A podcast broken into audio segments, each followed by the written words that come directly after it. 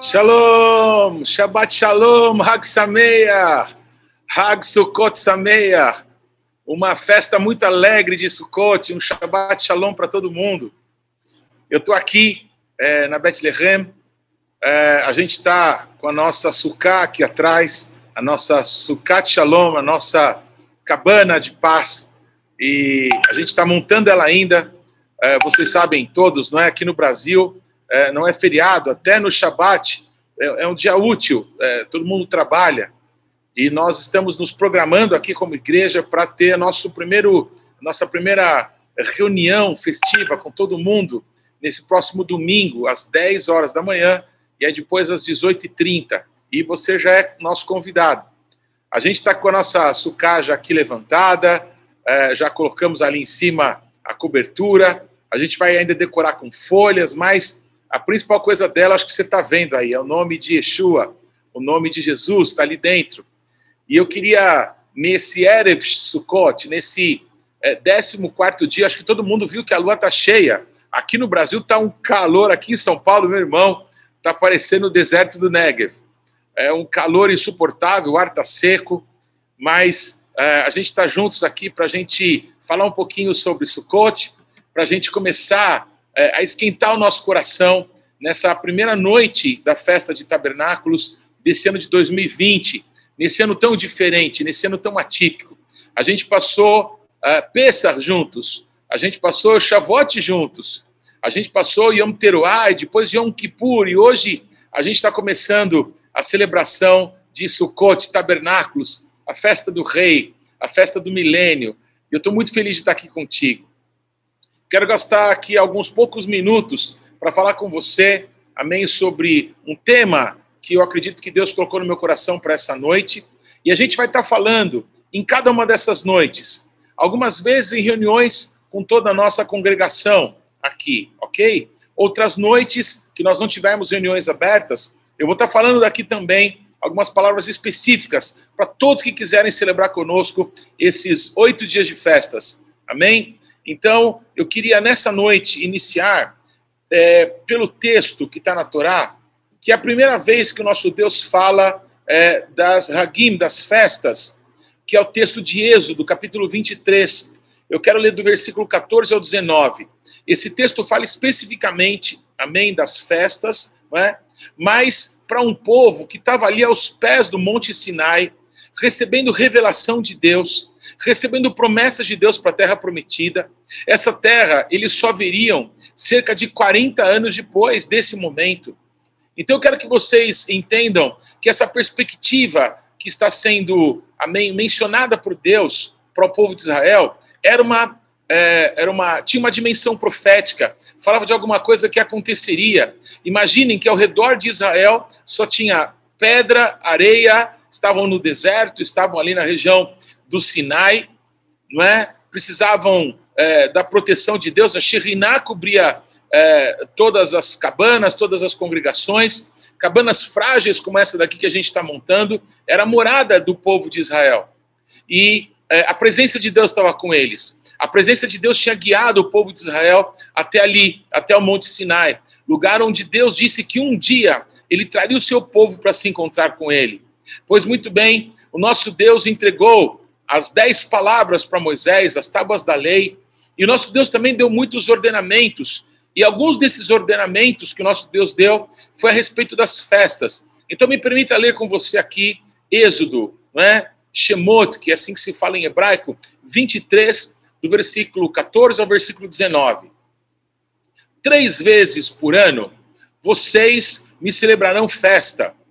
Celebrem a festa dos pães sem fermento Durante sete dias comam pães sem fermento, como eu lhes ordenei. Façam isso na época determinada do mês de Aviv, pois nesse mês vocês saíram do Egito. Ninguém se apresentará uh, de mãos vazias. Celebrem a festa. Ninguém se apresentará a mim de mãos vazias. Celebrem a festa da colheita dos primeiros frutos do seu trabalho de semeadura. Celebrem a festa do encerramento da colheita, quando no final do ano vocês armazenarem as colheitas. Três vezes por ano, todos os homens devem comparecer diante do Eterno, o soberano. Não ofereçam o sangue de sacrifício feito em minha honra com pão fermentado. A gordura das ofertas de minhas festas não deverá ser guardada até a manhã seguinte. Tragam ao santuário do Senhor, o seu Deus, o melhor dos primeiros frutos das suas colheitas. A coisa mais admirável, não é, dessa primeira vez que o nosso Deus vai falar sobre as festas, ele queria que o seu povo celebrasse festas. Com o passar das gerações, as festas foram ganhando novos significados, sem anular aqueles que Deus estabeleceu desde o início. Eles não seriam mais escravos no meio de estrangeiros, eles seriam os donos da terra. E nessa terra eles plantariam e eles colheriam. E nessa terra eles poderiam celebrar festas ao nosso Deus nos momentos de colheita. Então o nosso Deus, ele é, prometeu para o seu povo alguma coisa extraordinária. Por quê? Porque o povo era escravo, mas esse povo seria agora, a partir de alguns instantes, dono da terra. E eles seriam tão abençoados nessa terra que nosso Deus estava dando para eles, que eles iam ter, amém, razões para celebrar festas anualmente em cada uma das colheitas, amém, no início do ano de trabalho e depois no final do seu ano de trabalho. No deserto, durante 40 anos, aquele povo comeu maná, comeu do pão que vinha do céu, não é? Durante 40 anos, aquele povo dependeu é, em cada instante de Deus, que dava água para eles da rocha no meio do deserto, que cuidou do povo de uma forma sobrenatural e que, infelizmente, por causa da incredulidade, é, quase a totalidade das pessoas que saíram do Egito não entraram para essa terra prometida. Mas o nosso Deus cumpriu a sua palavra e os filhos daquela geração que morreu no deserto entraram para possuir. E esses filhos geraram filhos, eles possuíram a terra, eles plantaram, eles colheram, e por todas as suas gerações, não é? Celebraram festas ao Senhor. É, esse texto de Êxodo, esse texto da Torá, fala do Pêssar, fala do início do ano do trabalho, mês de Aviv, quando o ano se inicia. E o nosso Deus fala das primeiras colheitas. Essas primeiras colheitas é a colheita da cevada, é a colheita da época de Shavuot, é a colheita da festa de Pentecostes. Mas no final do ano, quando todo o produto do campo, todo o produto da terra de Israel fosse colhida, é, nós teríamos, o povo de Israel teria um motivo grande de celebração, porque o nosso Deus, mais um ano, tinha dado chuvas no tempo certo, o nosso Deus, mais um ano, tinha protegido o seu povo para que pudessem plantar, para que pudessem colher. Só tem colheita quem plantar, e o nosso Deus deixa isso claro. Quando vocês semearem, vocês vão colher e vocês vão ter razão para me adorar, para me agradecer, para é, é, bem-aventurar a vida de vocês entregando as primícias, não é?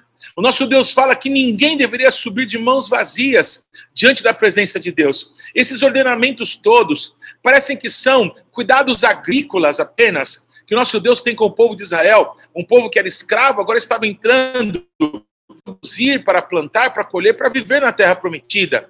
Mas tudo, todos esses detalhes, falavam de coisas eternas, falavam de coisas sobrenaturais que o nosso Deus faria no decorrer das gerações. Pois essa primeira colheita do ano, amém, do trabalho do povo de Israel, era uma figura de uma grande colheita que o nosso Deus faria logo depois daquele Pêssar, logo depois daquela Páscoa que Yeshua se entregou por amor de nós todos. Yeshua morre, não é? Na virada da noite de Pêssar, no 14 dia ah, do primeiro mês do ano, do mês de Aviv, Yeshua morre. E a cevada só poderia ser colheita no mês de Aviv, no primeiro mês do ano, no mês da primavera, quando o primeiro feixe, as primícias da cevada eram consagradas diante do nosso Deus pelo sumo sacerdote, pois Yeshua, ele é as primícias dos que dormem. Ele é ressuscitou dentre os mortos no primeiro dia útil de Pêssar. 50 dias depois, Shavuot, a festa da colheita dos primeiros frutos do trabalho. É uma época que chove em Israel para que justamente haja força para essa colheita. E amados, depois do verão, depois de seis meses, estamos nós no sétimo mês. No hemisfério norte, onde está Israel, agora eles estão entrando no outono, que nós estamos agora celebrando, são chamadas de festas do outono Por quê? Porque o ano de trabalho está acabando. Toda a primavera e todo o verão já passou em Israel. Agora nós declinamos para o outono, depois para o inverno, onde não há colheitas. Eu quero que vocês pensem que, semelhantemente a isso, logo depois que Yeshua ressuscitou, e as primícias dos que dormem, algo sobrenatural acontece. Uma grande chuva do Espírito Santo cai nos dias de Shavuot, nos dias de Pentecostes daquele mesmo ano, pois da ressurreição de Yeshua. Dez dias depois que ele retornou aos céus, o Espírito Santo cai sobre 120 homens e mulheres. Foi uma chuva tão poderosa, foi um derramar tão grande, que Pedro, Kefas, um judeu, ele com um discurso, traz um impacto tão grande que cerca de 3 mil homens, se nós formos somar aí mulheres e crianças, talvez uma coisa de 10, 12 mil pessoas se entregaram ao nosso Deus, dizendo: Nós somos Yehudim, nós somos judeus, mas nós percebemos que não temos andado segundo a vontade de Deus. O que temos que fazer para ser salvos? Como João Batista pregava, Pedro declarou: Se arrependam dos seus pecados e sejam batizados no nome de Yeshua. Yeshua Mashiach, amém? Ungido de Deus. E uma multidão de Erudim, uma multidão de judeus, começou a experimentar as boas novas de salvação, as boas novas que o Senhor. Eu quero declarar para todo mundo que está, amém, nos acompanhando, nesse início de é, Sukkot, nesse início da festa de tabernáculos, uma chuva maior ainda, uma chuva mais intensa, mais poderosa, vai cair, porque o nosso Deus, ele garante, amém, que ele voltaria a dar para os povos as primeiras e as últimas chuvas. Eu sei que aqui na nossa Bíblia em português há muita confusão com chuva seróia, chuva temporã. Eu, eu acho engraçado alguns, alguns comentários bíblicos que é, não nos explica nada, só nos confunde que fala que essas chuvas agora são as chuvas de primavera, mas no hemisfério norte a primavera foi lá em abril. Agora são as chuvas de outono. As chuvas que começam a cair em Israel são as últimas chuvas do ano, preparando a maior de todas as colheitas. Eu quero declarar que assim como milhares e milhares e milhares de Erudim, de judeus, judeus, com a revelação que Yeshua era o Mashiach, na nossa geração, começam em todas as nações da terra e também na terra de Israel, muitos judeus, muitos Yehudim, que têm os seus olhos iluminados para a verdade de toda a Torá, de eh, Bereshit, de Gênesis a Apocalipse, a Bíblia fala de uma só pessoa, fala do Mashiach, glorioso de Israel, que nós chamamos de Yeshua, Jesus, ungido de Deus, a salvação que o nosso Deus tinha. A festa de Sukkot, a festa dos tabernáculos, fala da maior colheita de almas de todos os tempos, pessoas de todos as raças e povos e tribos e línguas e nações, juntos com os Yehudim, se apresentarão diante do nosso Deus, diante do Senhor de toda a terra. O que nos cabe nesse tempo que se chama hoje, nesse início de festas, é nós entendermos que nós poderemos aparecer diante do nosso Deus de mãos vazias. Saiba que o nosso Deus não merece apenas o melhor da gente, ele merece tudo da gente. Eu quero que você saiba que o nosso Deus merece as primícias. E as primícias não são apenas o primeiro, mas é o melhor.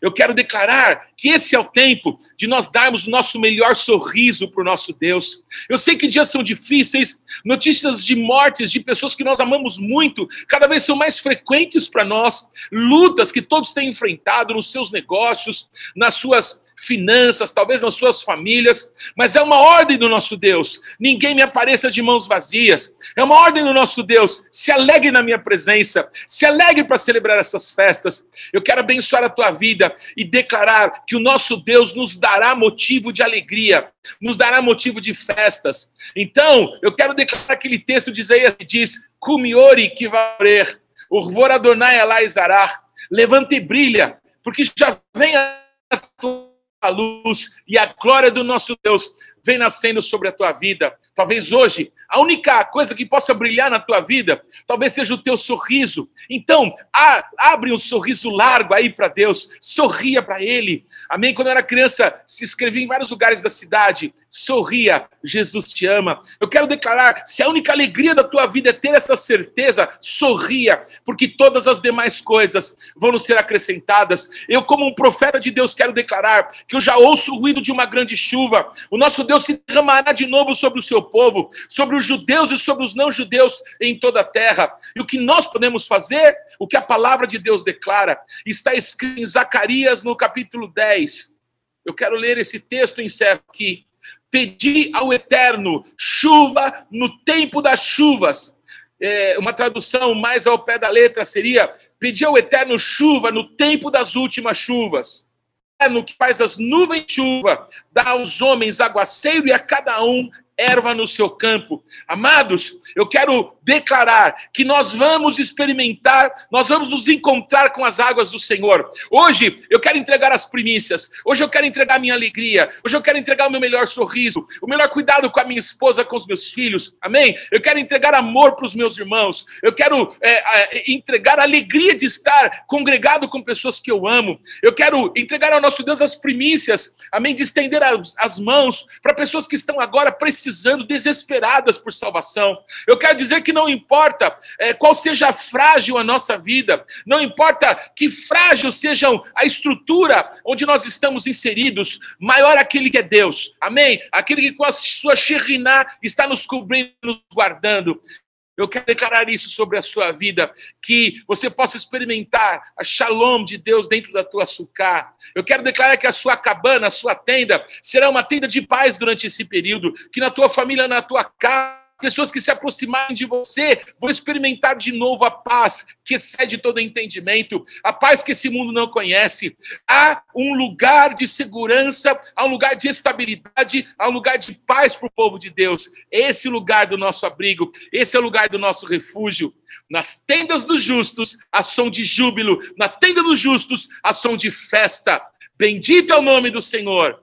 Hag Savot Sameach. Amém? Uma boa festa de tabernáculos, uma boa festa das cabanas. Celebre com os teus amigos, celebre com a tua família. Bendito é aquele que tem nos guardado, mesmo nas fragilidades da nossa vida. Nunca nos deixou, nunca nos abandonou. Shabbat Shalom para todo mundo. Vamos estar juntos todas as noites, falando um pouquinho mais a cada noite de Sukkot, de tabernáculos, conhecendo um pouquinho mais a cada noite da revelação que Deus tem para nós. E nesses dias, a gente vai dançar junto a gente vai celebrar com os nossos irmãos. Nós vamos falar de Deus para muitas pessoas. Eu creio que muitas pessoas vão experimentar milagres, amém, na sua saúde, milagres nas suas emoções, milagre na sua vida, porque o nosso Deus, o Deus de milagres, ele sendo Deus, decidiu vir e tabernacular conosco, morar conosco. A cabana dele, amém, se fez uma cabana frágil como a nossa, mas por isso ele nos mostrou um caminho aberto com o sangue de Yeshua,